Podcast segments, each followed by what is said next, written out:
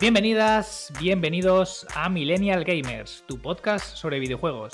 Y tengo aquí conmigo una semana más a Pedro. ¿Qué tal, Pedro? ¿Qué tal, Adrián? ¿Cómo estamos? Muy bien, muy bien. Y hoy traemos una semana un poco más tranquila que las anteriores, pero también muy interesante, ¿no, Pedro?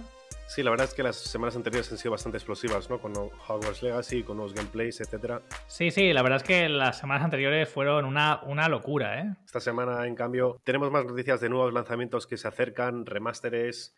Empezaremos hablando de Horizon Call of the Mountain, que es la continuación de la saga de Horizon para Sony esta vez.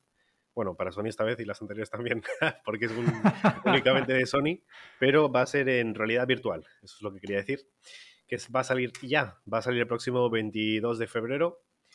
También vamos a hablar sobre el éxito que ha cosechado Hogwarts Legacy, que tú sabrás más bien por qué, ¿no? Porque has jugado tantas... Uy, yo la verdad es que llevo unas semanas que no hago otra cosa, ¿eh? Yo no vivo, no duermo, yo solo juego a Hogwarts Legacy. La verdad es que está siendo un exitazo y bueno, lo comentaremos un poco más tarde, ¿no? ¿Qué más tenemos por ahí, Pedro? Hablaremos también de Valheim, juego que vendió alrededor de 9 millones de copias en total, pero va a salir ahora en el Xbox Game Pass el próximo 24 de marzo. El Game Pass, ¿eh? O sea, yo no, Xbox no nos paga, esto no es publicidad, pero madre mía, el Game Pass, la verdad es que por nueve pavos al mes tiene suscripción, un catálogo infinito de juegos y es una barbaridad que se hagan juegos pues de primer nivel como el Valheim, por ejemplo, que aunque ya lleva un tiempo, ha sido un exitazo, como ha comentado Pedro. Y vaya, yo creo que, a nada que te interese un poco el catálogo de Xbox, además de que saca sus exclusivos el día 1 ya en el, en el Xbox sin pagar ningún precio adicional ni nada, pues encima tienes juegazos como el Valheim que te pueden dar horas infinitas, pues yo creo que, es muy worth it. Pero bueno, sigamos. ¿Qué más tenemos por ahí? Muy recomendado. La verdad es que el Game Pass siempre ha cosechado mucho éxito desde que ha salido y creo que cada vez tiene más jugadores únicos. De hecho, están haciendo una millonada con eso, pero bueno, hablaremos más de eso en profundidad después. También va a salir Returnal. En PC, ¿no? Esta vez, Pedro, en PC. Va a salir en PC. Como ya sabéis, pues Returnal era un exclusivo de PlayStation, ¿no? Que salió de lanzamiento con la PlayStation 5, ¿no? Y, pues ahora pues, pues sale en PC, ¿no? Esa es la noticia, que por fin los PCeros podemos disfrutar de, de Returnal. ¿Y qué más? ¿Qué más hay por ahí? Ha habido un anuncio también, Civilizations 7, han dejado caer los desarrolladores que se están trabajando ya en ello. Bombazo, ¿eh? eso es un bombazo, tío. O sea, el Civilization 7, ¡buah! hay unas ganas ahí. No sé si, si tú eres jugador de juegos de estrategia, creo que sí, Pedro. Sí, he jugado, he jugado. Muchas, muchas, muchas horas, aunque más viejunos. ¿eh? La verdad es que Age of Empires 2 y StarCraft, a mí de esos dos creo que no me saca nadie. bueno, pues yo el, Civilization 6 lo jugué, le eché un montonazo de horas, la verdad es que me parecía un juego muy chulo, pero ya se empezaba a notar ya que pasaban los años y, hacía falta una renovación, ¿no? Así que bueno, hablaremos un poco de la noticia. Y también tenemos Octopath Travelers 2, ¿no? Que sale la semana que viene. Esto hablaremos un poco más en profundidad la semana que viene, creo, Pedro. Pero... Sí, hablaremos en profundidad cuando ya tengamos más eh, gameplay, porque personalmente no creo que me lo coja nada más de salida. No tengo tanto interés, pero la verdad es que Octopath Traveler tiene bastantes fans. La primera entrega cosechó 3 millones de ventas, de copias vendidas, nada mal para ser, para ser al final un juego tipo indie, ¿no? Que lo, desarrolla, que lo desarrolla Square Enix, ¿no? Que es un, es un, estudio que todo el mundo conoce, pero, pero que el juego al final pues no es, no es un, flagship, ¿no? No es, el, no es el juego número uno de, Square Enix, ¿no? Pero aún y así, para ser el, tipo de juego que es, pues fue un exitazo, ¿no? Y encima la crítica pues fue, fue muy buena. Luego lo comentamos un poco más en detalle, pero... Entraremos en profundidad en ello. También otra noticia, Diablo 4, la beta abierta, se acerca ya. Ya se acerca, ya se acerca Diablo. Mira, ¿ves ahí a lo lejos? Yo, ya empiezo a verlo ya, Diablo 4. ¿eh? Ya, ya lo veo ahí a la vuelta de la esquina. ¿eh? Bueno, yo espero que no sea como el Diablo Immortal. Ni como el Diablo 3, porque. Bueno, luego lo comentamos. Luego lo comentamos. hablaremos, del Diablo y, y, de sus cosas buenas y malas. También otra noticia: Wild Hearts a mí este juego, este juego le tengo ganas, ¿eh? Yo a Wild Hearts le tengo bastantes, bastantes ganas. Soy muy fan de Monster Hunter y, creo que Wild Hearts puede ser una, un, juego refrescante, ¿no? Un juego del, rollo, pero con, identidad propia, como luego hablaremos más tarde, ¿no? Y finalmente hablaremos del Yakuza Ishin, ¿no, Pedro? Sí, Yakuza, todos conocemos la saga donde, bueno, eres un maleante, un gamberro Dices que todos los conocemos, pero hasta hace unos cuantos años no era muy conocido aquí en España. ¿eh? Y, si, y si no lo conocéis, si no conocéis la saga Yakuza, yo os recomiendo que, lo busquéis, que lo busquéis por ahí, porque ahora mismo además están baratejos. Los, los juegos de la saga principal están muy, muy, muy baratos, tanto en PC como en consolas, y son recomendadísimos. O sea, son juegos además que puede, son para todos los públicos, pues son bastante, bastante amigables, aunque algunos hablan de temas crudos y de temas más, más em, interesantes, ¿no? Pero, pero creo que son juegos para toda la familia, hay momentos muy divertidos, tienen saben mezclar muy bien. Para toda la familia no lo sé. Bueno, para toda la familia igual no. igual, toda la familia quizás no. Igual al crío de 7 años no le pondría a jugar al Yakuza, pero a partir de 10, 11 años yo creo que sí que, ya puede. estarías por ahí, uff, no sé yo, en Shibuya ahí. Bueno, pero, bueno. Hombre, pero piensa, piensa, piensa una cosa, Pedro. Hoy, hoy en día, no os puedo entrar en polémicas, pero hoy en día ya con, con 10 años los chavales ven películas ahí de sangre, muerte y destrucción por todos lados. Bueno, bueno, bueno, uy, uy, uy, eso se, se, nos está yendo mucho. Se nos va, se nos va, Pedro, se, nos, va. Bueno, va. Mucha tangente, mucha tangente ahí. Retomemos pero lo el hilo. lo interesante de esta entrega es que es un juego, un Yakuza, que es un remake del cual no llegó a España ni llegó a nuestro mundo, solo salió en Japón y ahora sale recuperado en un Real Engine 4 es decir, con los gráficos más modernos, con las cosas más modernas, y sale el juego pues que no hemos, no hemos jugado nunca aquí, los que, los que no han sido tan fans como para descargárselo y jugar solo en japonés. El titular pues, sería Yakuza Ishin, el juego que no pudimos jugar. Sí, más o menos. muchos otros que no han llegado aquí nunca, pero que por fin llegan. Pues por fin llegan y encima con gráficos mejorados, así que ¿qué más se puede pedir, no? Bueno, va, empecemos. Horizon Call of the Mountain, ¿no? Pues, eh, ¿tú has jugado a los Horizon, Pedro? ¿Te, ¿Te, suenan? He jugado a uno de ellos en la Play, claro. Y, a ver, a mí la verdad es que... Cuéntanos, ¿qué, es un Horizon, no? ¿De, qué va? ¿Qué tipo de juego es? Bueno, eh, ¿qué tipo de juego no es, no? Puedes explorar, puedes cazar, hay elementos futuristas, hay elementos más primitivos, tribales, al final, al final es un juego de mundo abierto, ¿no? Que, sí que tiene una, historia principal fuerte, ¿no? No es un mundo abierto a lo Skyrim que te deja solo y puedes hacer lo que quieras, ¿no? Sino que sí que tienes que seguir la historia principal, pero es un juego de mundo abierto eh, en, un mundo que los animales, ¿no? Pues muchos de ellos son, son como criaturas robóticas y tú pues tienes que cazar estos bichos, ¿no? Y, tienes que ayudar a, las gentes, ¿no? La gente vive en una especie de mezcla entre futurismo y, a la vez como pasado arcaico, ¿no? En plan, en plan época de las cuevas, ¿no? O épocas de las tribus, ¿no? Porque al final el protagonista es, es tribal, ¿no? Y, todo esto, ¿no? Así que mezcla conceptos como muy interesantes de, ciencia ficción, ¿no? Porque hay tecnología muy avanzada, pero a la vez eh, el, mundo está, está destruido, está en, e, está en un mundo como muy posapocalíptico, ¿no? A la vez. Así que mezcla cosas como muy interesantes, ¿no? Y, al final eh, fue un éxito el, primer Horizon y, hace poco salió el, Horizon 2, el Forbidden Forest, ¿no? Y están haciendo su apuesta, esta es la apuesta más grande de PlayStation por, la, el PlayStation VR 2, ¿no? Que como sabes es la realidad virtual de PlayStation. Y este es el gran juego, ¿no? Que todo el mundo estaba esperando para jugar en, los juegos de PlayStation eh, VR. Es como un poco para hacer el paralelismo, es el, como el Alex, ¿no? Como el Alex de Steam pues este sería la versión, el gran juego de, PlayStation para apostar por el, PlayStation VR 2. ¿Tú has podido probar algún juego de, VR, Pedro? Bueno, he, probado juegos de VR, no he jugado en toda la extensión que implicaría un juego de VR, porque solo he probado, no en mi casa, ¿no? Porque tener un set es bastante costoso, esto hay que decirlo. Estamos hablando de que puede llegar a costar más el PlayStation VR 2 que la consola. Creo que costaba 100 euros más que la consola.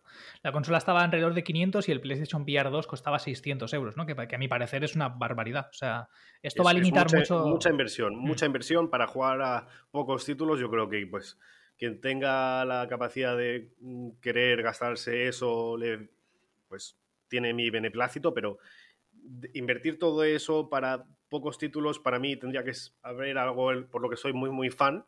Y la verdad, Half-Life, Alyx, sí que me gusta mucho Half-Life, los he jugado todos, los he jugado todos varias veces, de hecho, pero comprarme todo lo que valía el Steam VR para jugar a Half-Life Alex, personalmente no, no, lo hice.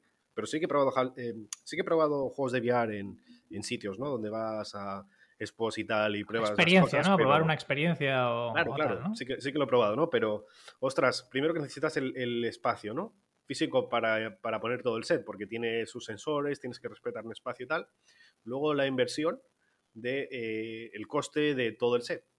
Y luego además, ¿qué juegos vas a jugar? Porque no hay mil títulos, hay pocos títulos, ¿no?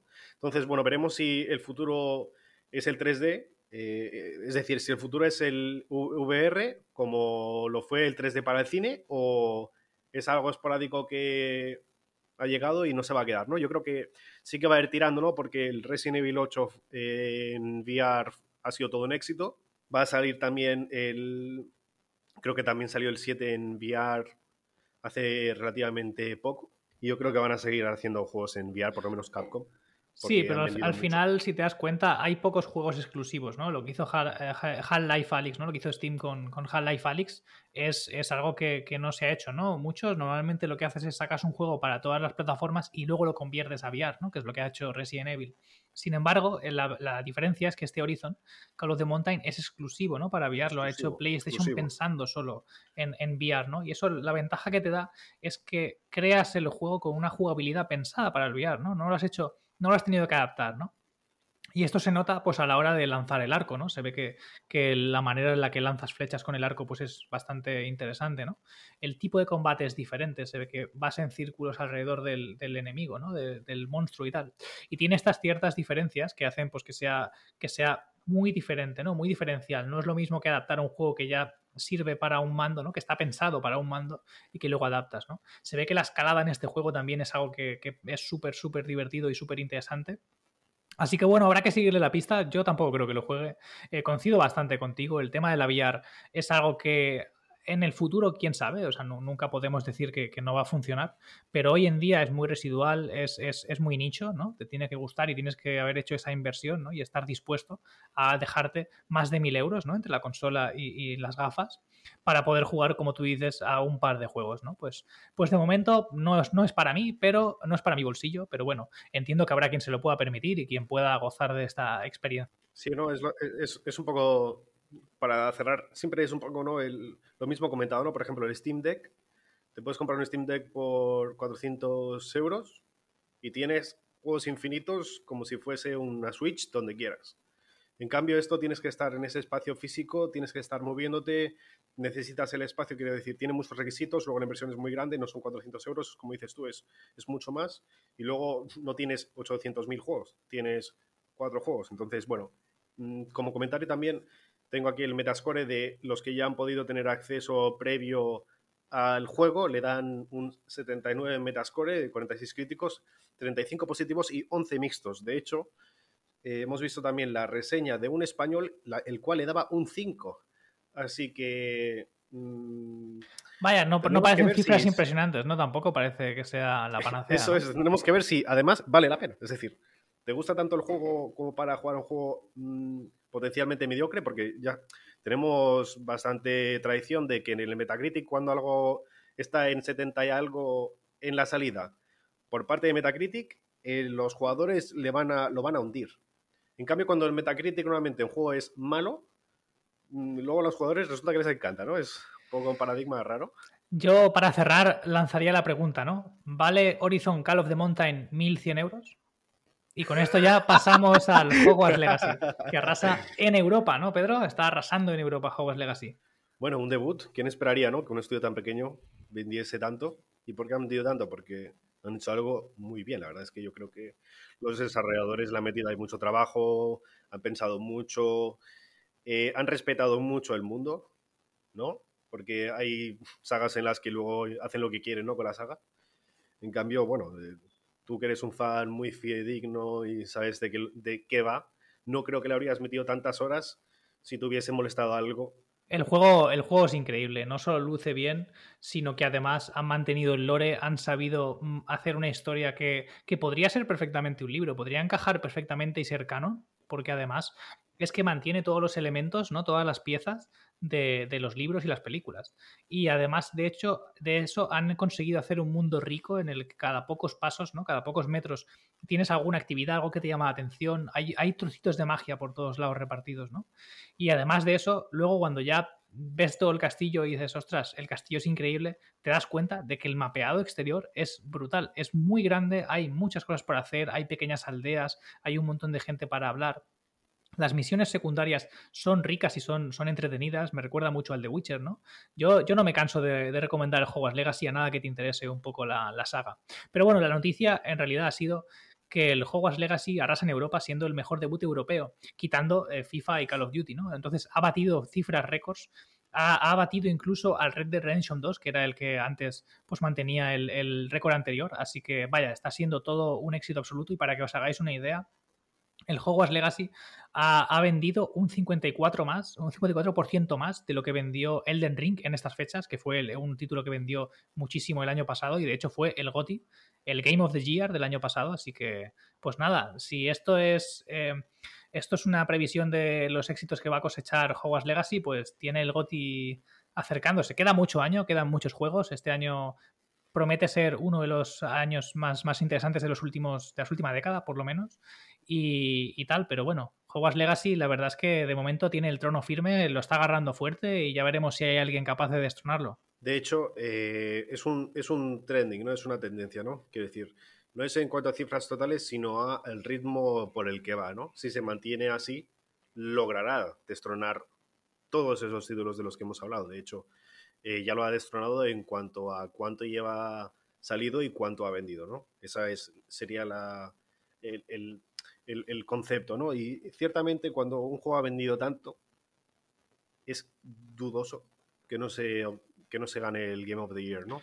bueno, al, final es por algo, ¿no? Si, si, consigue vender tanto es que convence, convence a la gente, ¿no? Convence, convence a los usuarios, ¿no? Exacto. Claro. Entonces, mm, por algún motivo es. Puede vender y tener reseñas muy malas, que no es el caso con este juego, ¿no? Ha vendido mucho y tiene, además, potencialmente reseñas muy buenas no tiene 5, no tiene 6. Es decir, no es un juego que ha vendido 500.000 copias y todos son 5. No, no.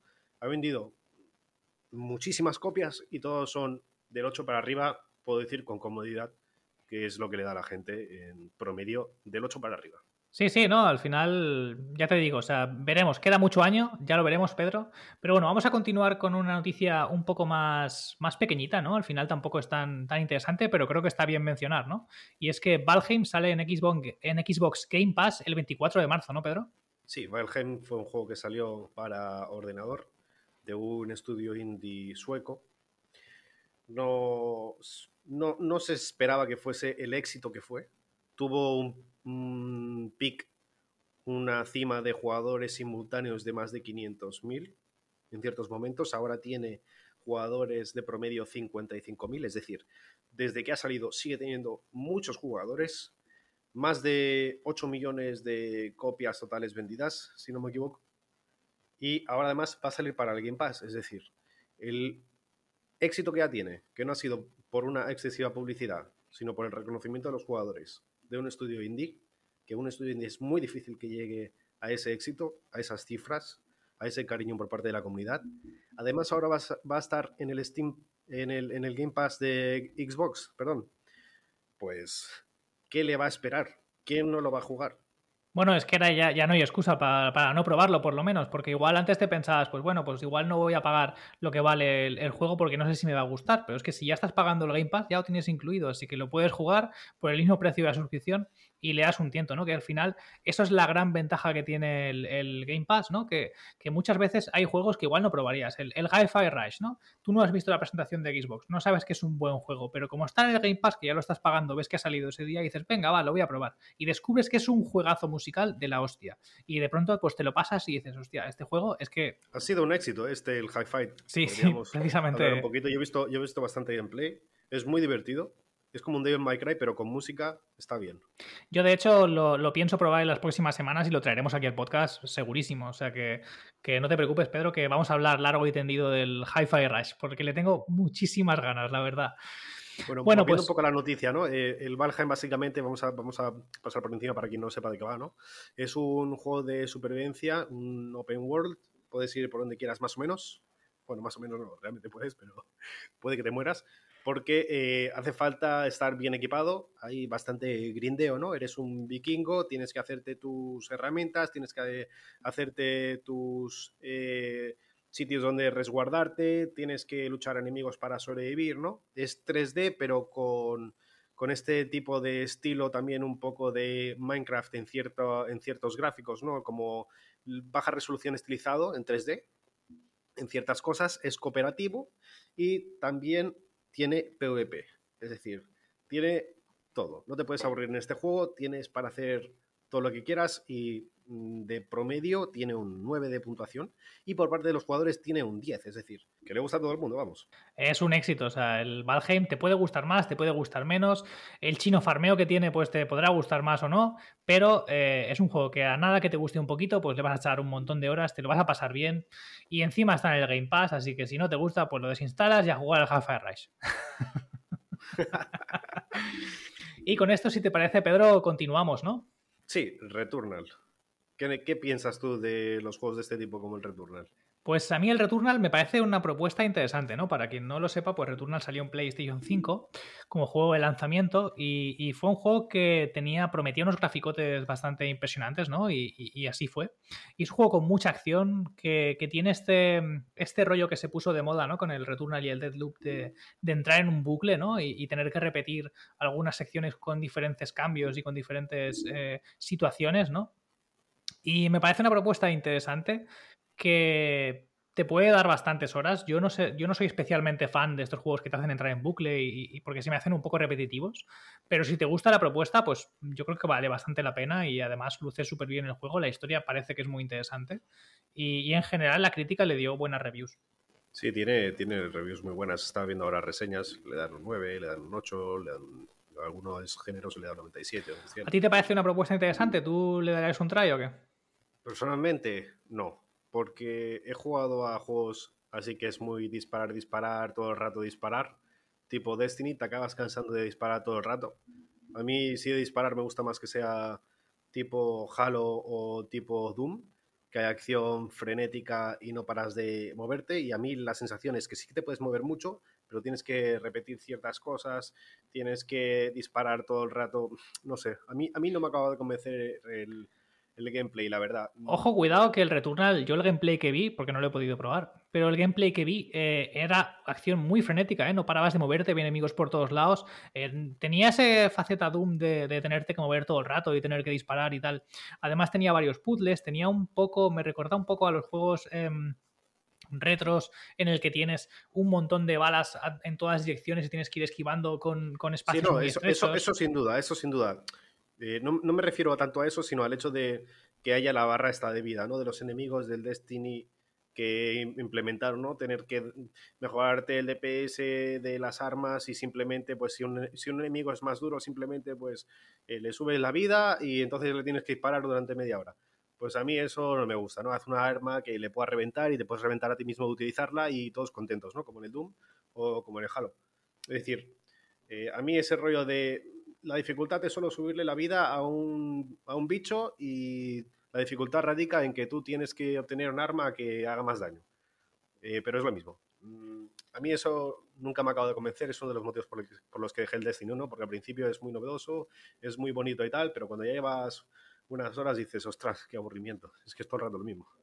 Bueno, yo al Destiny le metí sus buenas 40 horas y me lo pasé toda la historia principal, pero sí que es verdad que al final son juegos que a los que una vez ya le has pasado las, campañas y tal, cuesta volver, ¿no? Porque ¿cuál es, cuál es el motivo, ¿no? Y, este juego que la historia está tan diluida, pues igual no es para todos los públicos, pero creo que si te interesa la propuesta es un juego muy válido y probablemente del género, pues pues es uno de los más interesantes. Pero te tiene que, interesar y desde luego no es para todos los públicos y parece ser que no es ni para ti ni para mí, Pedro. a ver, a ver, es, solo mi impresión de todo el gameplay que he visto y tal. Eh, a mí no me, no me ha traído, ¿eh? Es que es difícil que te gusten todos los juegos, hay que ser sincero. Tendremos que decirle a Sony que lo metan en el Game Pass, eso no va a ocurrir nunca. Pero si lo meten en el Game Pass, lo probaremos. Bueno, y ahora la siguiente noticia, cuéntanos. La siguiente noticia es que se ha anunciado el Civilization 7. Es un juego que, como hemos comentado antes en la intro, yo jugué al 6 muchísimo y la verdad, tengo, tengo muchas ganas de probar este 7. Parece que pinta lejano, no, no parece que vaya a ser eh, pronto, de momento no hay fecha.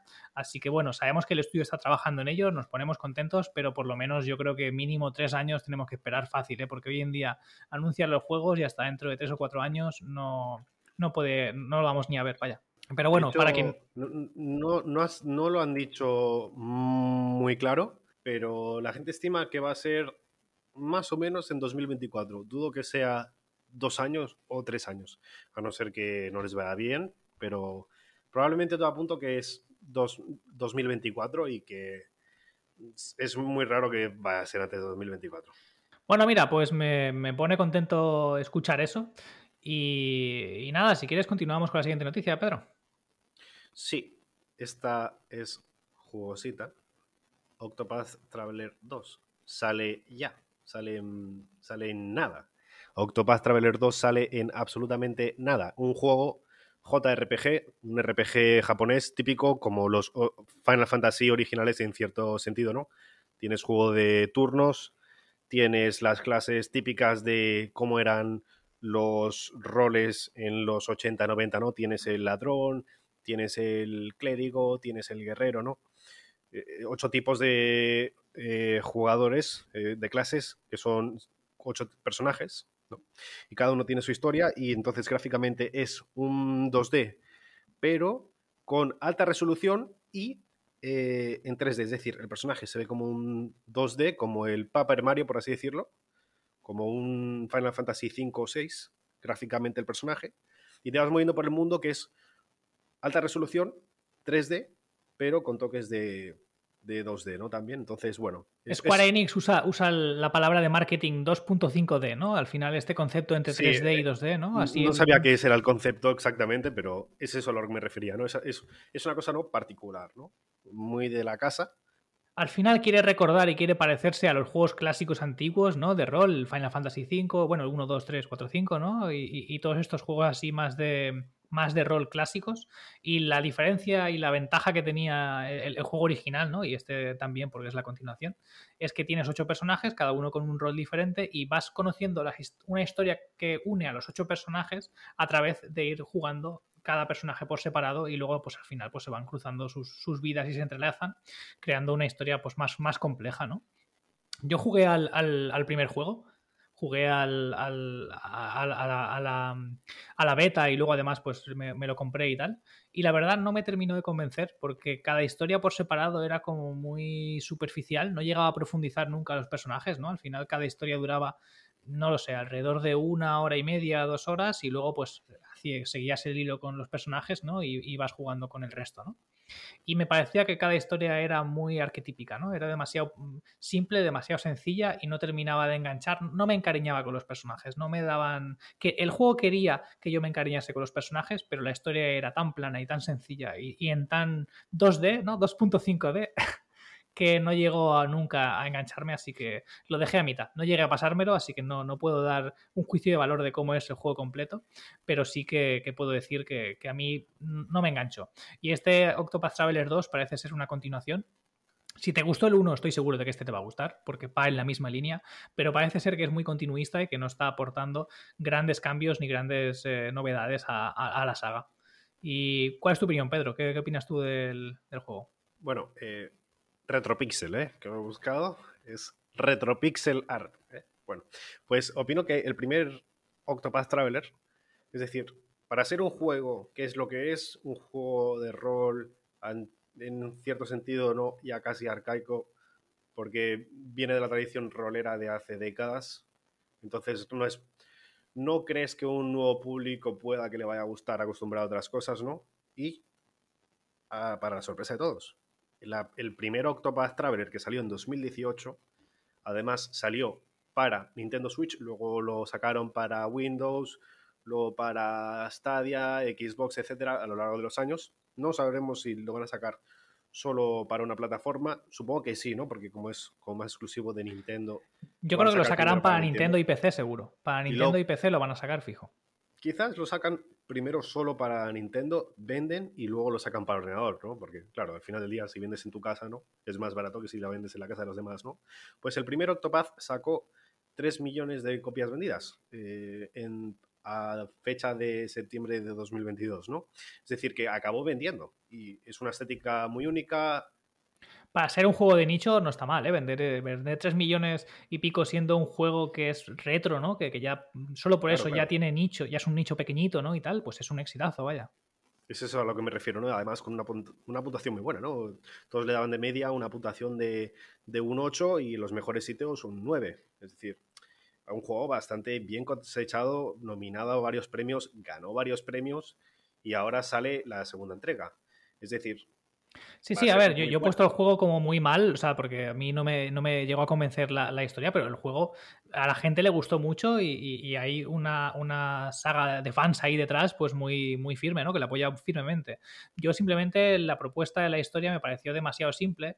Para mí es mejor contar la historia de uno o dos personajes bien y en profundidad que contar ocho historias pues, más simples y más sencillas, pero igual es porque me rendí eh, del juego antes de tiempo. Igual resulta que cuando ya conoces a los ocho personajes, eh, la historia mejora un montón. De momento a mí no me llegó a, convencer y lo dejé antes de, poder terminarlo, pero que eso no significa necesariamente que sea un mal juego.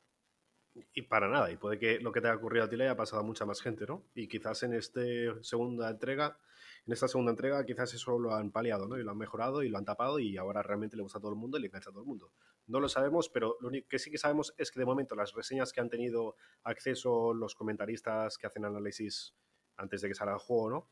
Le dan 27 positivas, 2 mixtas y 0 negativa, que comparado a las del Horizon son más que el doble de mejor, ¿no? Por lo tanto, bueno, parece que va a ser un juego que también va a estar nominado y va a tener éxito, ¿no? Como si ya lo tuvo el primero y a este ya de salida parece que está muy bien. Yo he visto vídeos de, ¿no? de cómo va a ser y la verdad es que promete mucho. A mí me atrae bastante la idea de poder jugar un Final Fantasy viejo pero nuevo. Y también me atrae la idea de este tipo de personajes, ¿no? Por ejemplo, el apotecario. A mí me gustan los apotecarios, me gusta mucho este rollo de pociones y demás. Entonces la idea de tener estos roles así ya un poco más perdidos, ¿no? parece que a día de hoy solo hay cazador, solo hay guerrero, solo hay mago y curandero, ¿no? Pues a mí estas cositas me, gustan, este tipo de detallitos, ¿no? Pues si quieres, Pedro, pasamos a hablar del Diablo 4, de la beta abierta. Uf, aquí me va a quedar. Me va a quedar todo el rato que quieras. Cuéntame, Pedro, va, que tienes ganas de hablar. Cuéntame, ¿qué, ¿qué, nos cuentas de la beta abierta del Diablo 4? Bueno, no, primero le vamos a dar un poco de contexto ¿no? a la gente que es el Diablo, ¿no? Diablo es uno de los juegos más grandes que creó Blizzard Entertainment, uno de los juegos que les llevó al éxito. La antigua Blizzard, ¿no? La Blizzard de, de, aquellos tiempos, ¿eh? Esa Blizzard que ya, ya no se conoce, ya no se encuentra y ya no se sabe, se ha desdibujado mucho. Pero bueno, háblanos, háblanos. Continúa, Pedro. Bueno, es que Blizzard, esa Blizzard ya no es Blizzard, ¿no? Ahora solo hay Activision Blizzard y esos desarrolladores no sé dónde están, pero parece que o no están o están, pero les mandan a hacer lo que quieran para vender y no. En fin, Diablo originalmente tiene diversas clases, ¿no? El bárbaro tiene la maga, tiene el nigromante, tiene el druida. Y la gracia era que tú podías hacerte el personaje como quisieses, ¿no? Hacerte las ramas que quisieses, subirte los stats que quisieses. Además podías ir de un mundo a otro rápidamente, cogías, te hacías el portal, inmediatamente te cargaba, luego podías cogerte el teletransporte, te ibas donde quisieses, luego podías abrirte una partida y hacer exclusivamente el mundo que quisieses porque ya lo habías desarrollado por tu, por tu cuenta, lo habías desbloqueado y podías hacer los típicos ball run, en el Diablo 2 eh, Lord of Destruction, ¿no? que eh, básicamente era te ibas al último mundo, te matabas al jefazo final entre varios, rápidamente te subías el nivel porque en la sala había muchos bichos y sería mucho para grindearte ¿no? a nivel máximo. Y bueno, era muy divertido, ¿no? Te podías pasar horas haciendo eso porque no paraban de darte ítems y grindeabas y luego podías mejorarte los objetos como tú quisieses. Es decir, una personalización increíble que luego Diablo 3 llegó Diablo 3 no fue, Diablo 2 fue un fracaso para los que eran fans del Diablo. Tampoco fue un gran éxito, ¿no? En, global, yo diría que el Diablo 3 no le gustó mucho a la gente. Yo también jugué al Diablo 3. el, el, Diablo 3 es básicamente coger una saga mítica, ¿vale? y querer ampliar el público, casualizar el juego al extremo y convertirlo en un juego insípido, soso, mm, que no gustaba a los antiguos, no gustó a los nuevos, no atrajo a nadie. Y además, pues, pues es, que, es que desvirtuaba la saga Diablo en todos los aspectos, ¿no? Y, y cogías y convertías en juego sin ninguna gracia que te limitaba muchísimo la personalización del personaje, ¿no? Eras un bárbaro, ibas a seguir siendo un bárbaro y solo podías ser un bárbaro. Podías elegir un poquito de personalización del personaje, pero no te permitía hacer las maravillas que podías hacer con Diablo 1 y 2, ¿no? Y luego el mundo pues tampoco tenía nada como tan apasionante la historia, ni siquiera era tan interesante y no sé. A mí la verdad, lo probé, pues escuchando, ¿no? Hablar tanto de la saga Diablo, el Diablo 3 fue el primero que jugué y me llevé tal desilusión que lo cogí, lo encendí, estuve jugando 4 o 5 horas y dije, vaya basura, ¿qué es este juego? No, no, me, no me llamó para nada, me decepcionó tanto que, que, tuve que dejar de jugarlo. Yo recomiendo mucho a la gente que le interese el Diablo que no entre jamás a jugar al Diablo 3 ni al Diablo Immortal, que es el del móvil, ¿eh? Tampoco ese, ¿eh? de ese tampoco vamos a hablar demasiado. Ese baneado. Ese no se puede mencionar en este podcast. Pues que entren a jugar al Diablo 2. Además, ahora hay el remaster del Diablo 2, Lord of Destruction. Es un muy buen juego. Está bien hecho el remaster. Así que os recomiendo jugar a ese remaster, ¿no? Además, tiene la cosa chula esta que hacen a veces con los remasters nuevos, ¿no? Que es que con un botón cambias entre los gráficos antiguos y los nuevos. Y eso queda muy chulo porque te das cuenta, ¿no? De, del salto evolutivo y gráfico que ha tenido el, el remaster este, ¿no? Que, que han hecho. Además eh, de eso, creo que han añadido algunas mejoras de calidad de vida y tal, ¿no? Pero bueno, vamos a volver un poco al Diablo 4, Pedro, si quieres, porque nos estamos. Pues Diablo 4, beta abierta. Early Access para los que lo hayan comprado anticipadamente se inicia el de 17 a 19 de marzo y eh, para todo el mundo el 24 a 26 de marzo. Y es decir, que la salida está también cerquita, ¿no? Este mismo año va a salir en mayo, si no me equivoco, ¿no?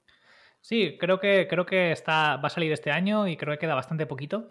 Eh, ¿Tú qué crees, Pedro? Vamos a hacer un poco aquí, sacar la bola de cristal y vamos a intentar predecir qué va a pasar con este Diablo 4. ¿Tú crees que va a retornar a los inicios? ¿Crees que va a ser un éxito la saga o que se va a pegar una hostia o que se va a quedar un poco en tierra de nadie? Cuéntame. Te explico. Diablo 3 y Diablo 4 eran juegos como de acción, más bien como los chinos. Yo he jugado juegos chinos de acción, de rol, y básicamente es exactamente el mismo juego todo el rato, ¿no? Con los mismos elementos. He jugado al Mir 4, por ejemplo. Este tipo de juegos que es básicamente todo el rato lo mismo, ¿no? Y tiene los mismos gráficos y tienes que ir de un sitio a otro y básicamente que no tiene ese toque, ni tiene ese grindeo, ni tiene ese algo, ¿no? Sin embargo, Diablo Immortal, aunque haya sido un juego que no le haya gustado nada a los fans, vendió muchísimo. Sí, se hicieron cálculos y bueno, hicieron millonadas con ese juego. Porque había gente que, claro, se gastaba 20 mil dólares, 30 mil dólares, 40 mil dólares en sacar los orbes, los orbes legendarios, porque tenías que básicamente pagar y pagar y pagar para sacarlos y estar en el top. Y para la cantidad de gente que había en el top y para la cantidad de jugadores y porcentualmente la cantidad de jugadores que le habían metido dinero, aunque fuese en el primer pack que valía 20 dólares o algo así, sacaron millonada. Es decir, aunque no le haya gustado a la crítica que el juego fuese para un pay to win, básicamente, sí que hicieron mucho dinero. Entonces, ¿le interesará hacer un juego que no le guste a la gente para hacer dinero? ¿O volverán a hacer un juego bueno para que venda y entonces añadir microtransacciones para que la gente se gaste el dinero? Es que yo creo que esto es un arma de doble filo, ¿eh? porque si tú ahora coges, haces el juego este de móvil, ¿no? El Diablo Immortal, y lo cargas de micropagos y lo conviertes ahí en un pay to win, es que igual la gente ya no apuesta por el Diablo 4, porque yo cojo eso, me engañan para vaciarme la cartera en un juego que luego tampoco es ni siquiera tan chulo ni tan interesante y tal, y es que igual ya no vuelvo a por el Diablo 4, ya al siguiente, mm, pues para mí han puesto así el clavo en el ataúd, ¿no? Y ya pues, pues hasta luego, ¿no? Yo ya no vuelvo a jugar a ningún Diablo.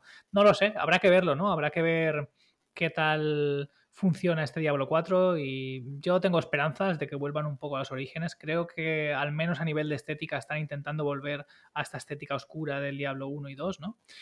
Y a ver si consiguen hacer un buen juego. Crucemos dedos. Veremos, si lo logran o no. A ver, yo creo que sí que van a volver un poco más a los orígenes, pero por otra parte sí que habrán retenido ciertas cosas de casual. Quizás habrán hecho algún guiño a los jugadores eh, de grindeo hardcore como yo con esos diablos antiguos, a los que, bueno, se les metían cientos de horas fácil. Pero dudo que el estándar del juego sea eso, porque últimamente los juegos se están intentando simplificar, ¿no? Para vender más, ¿no? Entonces, veremos exactamente qué es lo que pasa, pero mm, ciertamente creo que va a ser eh, o bien renacer o bien eh, enterrar ya la saga. Yo tengo fe en que va a ser más el renacer, ¿no? Como con el Resident Evil 6, que vendió muchísimas copias, fue el Resident Evil con más éxito y era un Call of Duty con zombies. Y luego salió el Resident Evil 7, que nadie se lo esperaba, esa vuelta de vuelta, ese cambio de paradigma, volver al Resident Evil y además innovando, ¿no? ¿Y cuánto vendió el Resident Evil 7? ¿Y cuánto ha resucitado a todo el género? ¿Y cómo está ahora Capcom te contenta? Que le llueve el dinero por aquí y por allá. Que no paran de hacer remasteres, que no paran de hacer versión eh, virtual reality y es que lo venden todo. ¿Cómo no lo van a vender? Dino Crisis. Yo todavía estoy esperando el remaster del Dino Crisis. Qué juegazo, ¿eh? Por cierto, muy, muy infravalorado ese juego. El Dino Crisis. Bastante de culto el Dino Crisis. ¿eh? Fue increíble. Yo he jugado al 1 y al 2 y me gustaron mucho. A mí, yo recuerdo, vas por ahí tranquilamente y, te, te, aparece un Velociraptor que te, te, viene de una valla y te revienta.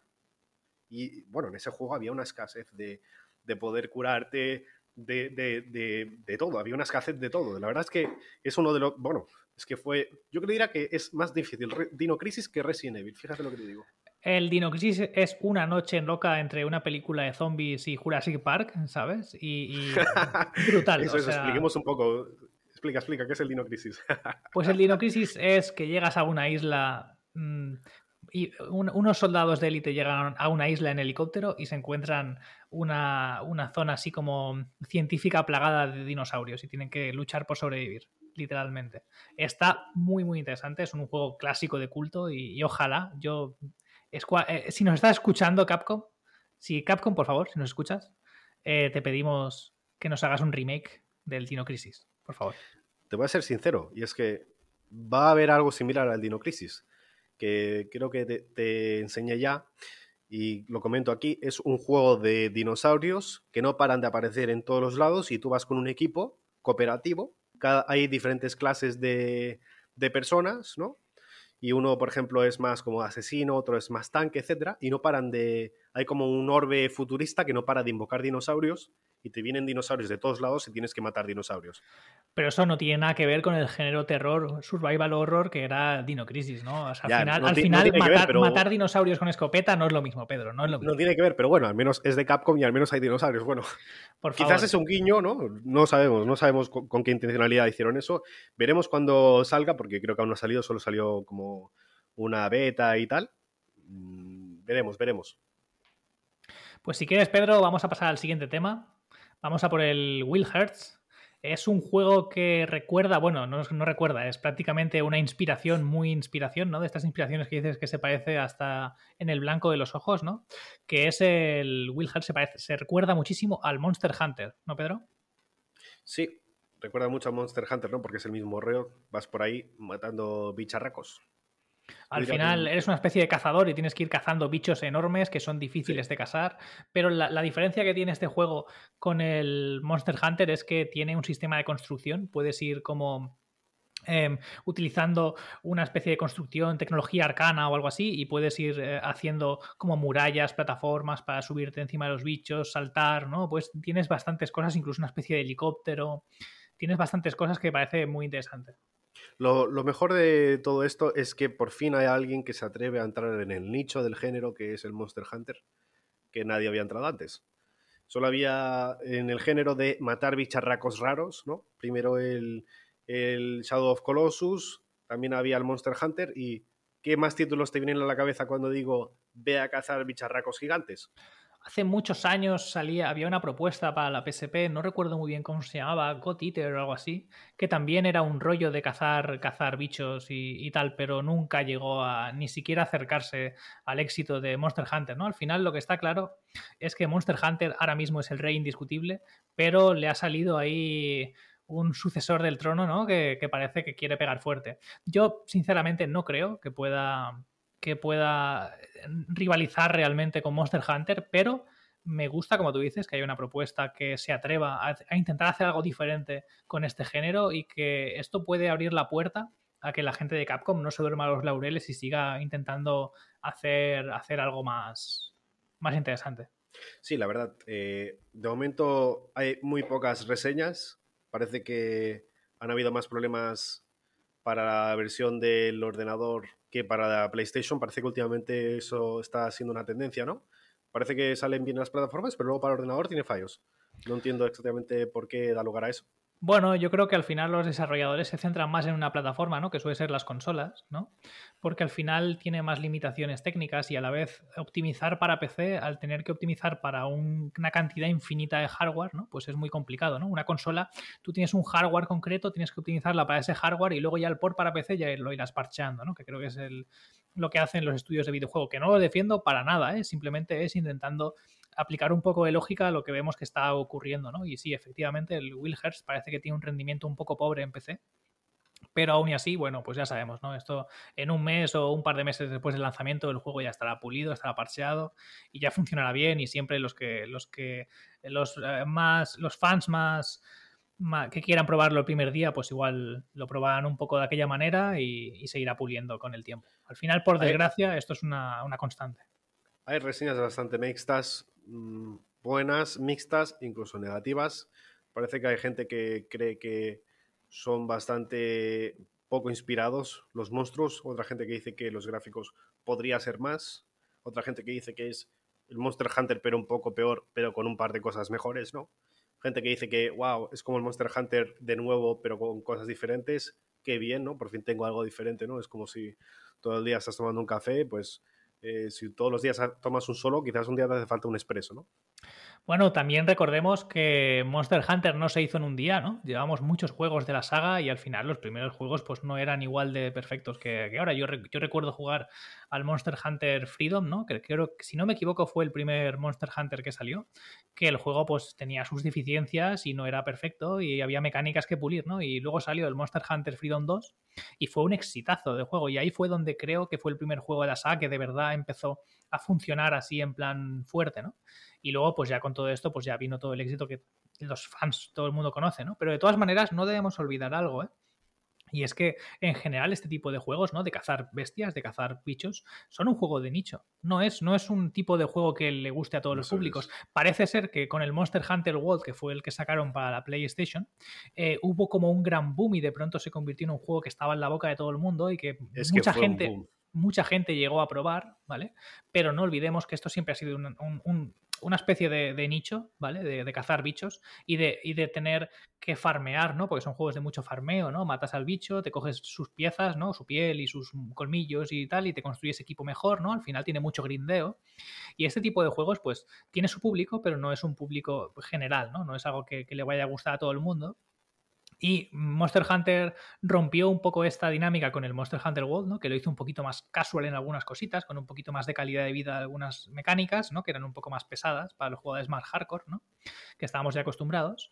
Pero em, entonces siempre es difícil, si ya era un nicho como muy concreto y una saga ya era como muy mítica, entrar de nuevo en ese nicho, pues va a ser difícil, ¿no? Y Will Hurst tiene, tiene un camino difícil, pero yo espero que le vaya bien porque y que en una futura entrega, ¿no? No salió todavía este, o, salió hace, hace, salió de hecho el día 16 de febrero, pero esperemos que mm, le vaya bien en ventas, que al menos consiga cubrir gastos y se atrevan a hacer una segunda versión mejorando las cosas que hay que pulir de este, porque sería muy interesante tener dos grandes sagas enfrentadas, ¿no? En plan FIFA y Pro Evolution Soccer, ¿no? Ahí haciendo rivalidad para, poder hacer mejor, ¿no? Estos juegos de, de caza de bichos.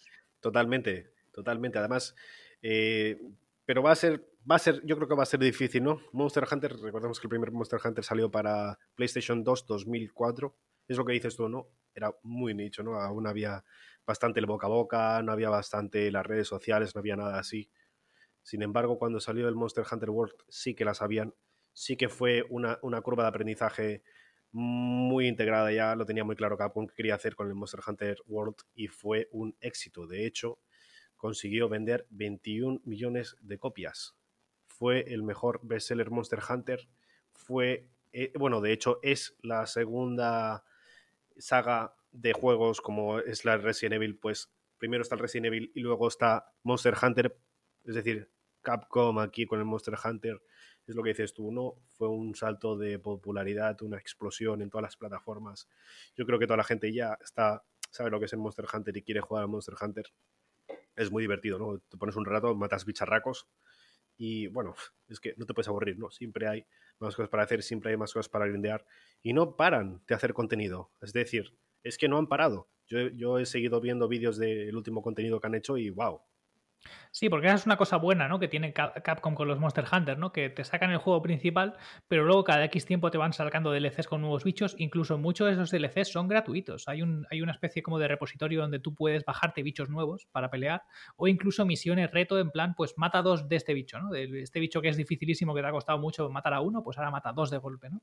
Y, y retos así de este estilo, ¿no? Y además no olvidemos que estos juegos también tienen un componente opcional cooperativo, es decir, tú puedes jugar toda la aventura solo si quieres, ¿no? Y matar todos los bichos te va a costar más porque va a ser más difícil, pero también es algo que hay gente que, gusta y que, busca que sea una experiencia difícil, ¿no? Pero si quieres puedes jugar con hasta cuatro amigos eh, online o, en cooperativo y entre todos ayudaros a, hacer a, matar a estas bestias, ¿no? Así que es, muy, muy, muy interesante, la verdad. Es una propuesta que, que no solo puedes jugar en solo, sino puedes jugar con tus amigos, que ahí puedes hacerle todavía más horas, ¿no? O sea, es, un juego que prácticamente puede ser infinito, ¿no? Cada uno de estos juegos le puedes dedicar una cantidad infinita de horas. Y ahora, si quieres, eh, para, ir, para ir pasando ya al siguiente tema, ir cerrando ya este capítulo del podcast, ¿no? Vamos a hablar del Yakuza Ishin, Pedro. ¿Qué... Cuéntame. Bueno, un, juego para todos los públicos, ¿no? Como has dicho antes. Bueno, es que es, un juego muy divertido, ¿no? Al final tiene este, este mezcla de, humor. Retomando un poco el, hilo, el, Yakuza Ishin, pues es, un juego muy parecido a los juegos míticos de la saga Yakuza, pero está ambientado en finales del Japón feudal, en la época Edo. Em, y al final, pues es ni más ni menos que un Yakuza con katanas y pistolas, ¿no, Pedro? Sí, a ver, la gracia de los yakuzas es que eres un maleante que básicamente tiene un código de honor de los yakuzas, que es el grupo mafioso de Japón, ¿no? Como la sociedad oscura. Pero lo divertido es que eres una persona noble, ¿no? Dentro de este mundo tienes tus principios, es congruente con sus propios principios y no va por ahí. la violencia que normalmente hay en estos mundos no es tan explícita es como más divertida, ¿no? Vas por ahí, vas dando toñas, repartes, eh, vamos, hostias como panes y, y todos están contentos. Y la gracia sobre todo es que las misiones son como muy divertidas, ¿no? Porque mezclan historias un poco crudas, no, no súper crudas, pero sí que tienen ciertos rasgos de crudeza, ¿no? Algún juego ha hablado de la prostitución, algún otro juego ha hablado pues de, de maltrato, de problemas, ¿no?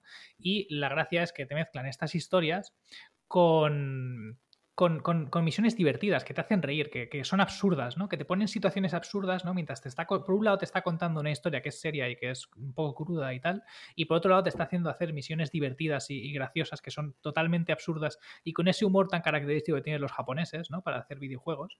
Y eso es lo que lo hace entretenido, ¿no? Que no es un juego crudo, no es un juego divertido, es un juego que mezcla las dos cosas de una manera, con una fórmula tan perfecta que siempre consigue sacarte una sonrisa y que hace que no quieras, que no quieras dejar de, de jugar a este juego juego porque vas a encontrarte con. te va a sacar una sonrisa en todo momento. Y por eso digo que es para todos los públicos, en el sentido de que hasta un chavalín de 10 años puede jugarlo y pasárselo muy bien jugando a esto.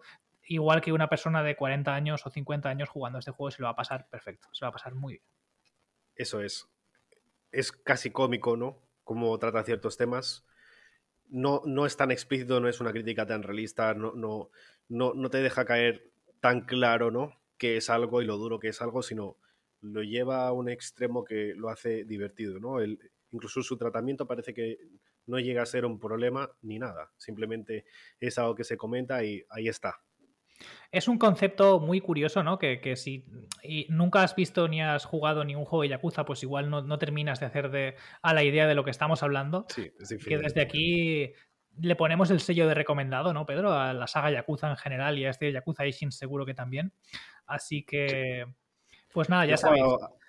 A tres Yakuzas he jugado y en los tres me he divertido mucho y la verdad es que decir que en este además va a ser en la época medieval, ¿no? Más en la época de la renovación de la sociedad japonesa cuando se volvió a abrir al mundo de Occidente, cuando aún era capital Kioto, que luego pasó a ser Tokio, pero en aquel entonces aún era Kioto, en, esa época. Recordemos que Japón va por, épocas históricas en lo que pasa algo bien emperadores, etc. Y eh, además hay cosas muy divertidas, ¿no? Puedes ir con la katana, puedes ir con la pistola, puedes combinar katana y pistola, o puedes ir a puñetazo limpio, como en todos los yakuzas. Y luego además hay los minijuegos, ¿no? Algo característica de los Yakuza es que, aparte de las misiones, puedes irte por ahí un poco, puedes hablar con la gente y puedes realizar minijuegos. Y uno de los minijuegos que parece va a ser más divertido, eh, spoiler alert, mini spoiler, es que vas a poder partir cañonazos con la espada. O sea, te van a tirar un cañonazo y tú vas a poderte poner ahí delante del cañón con la espada y partirlo por la mitad, Pedro. Claro, si yo por la mañana me levanto a las 7 de la mañana y me, me dedico a partir cañonazos que me disparan con la katana. Pues ya puedes tener reflejos de acero, ¿eh, Pedro? bueno. Y con esto, si pues quieres, Pedro, pues despedimos el capítulo de hoy, ¿no? Sí, yo diría que, ha sido una semana más bien de noticias, ¿no? Pequeñitas. Sí, ha sido una semana de muchas noticias pequeñitas. No, ha habido un bombazo así enorme e impresionante, pero ha sido una semana muy entretenida, ¿no? Y con esto, pues nos despedimos. Muchas gracias por escucharnos aquí una semana más. Y os deseamos que, nos, que os haya gustado el capítulo y que nos podamos ver la semana que viene, el domingo, como siempre. Un saludo, hasta luego. Dejad un like, suscribíos. Hasta la semana que viene. Adiós.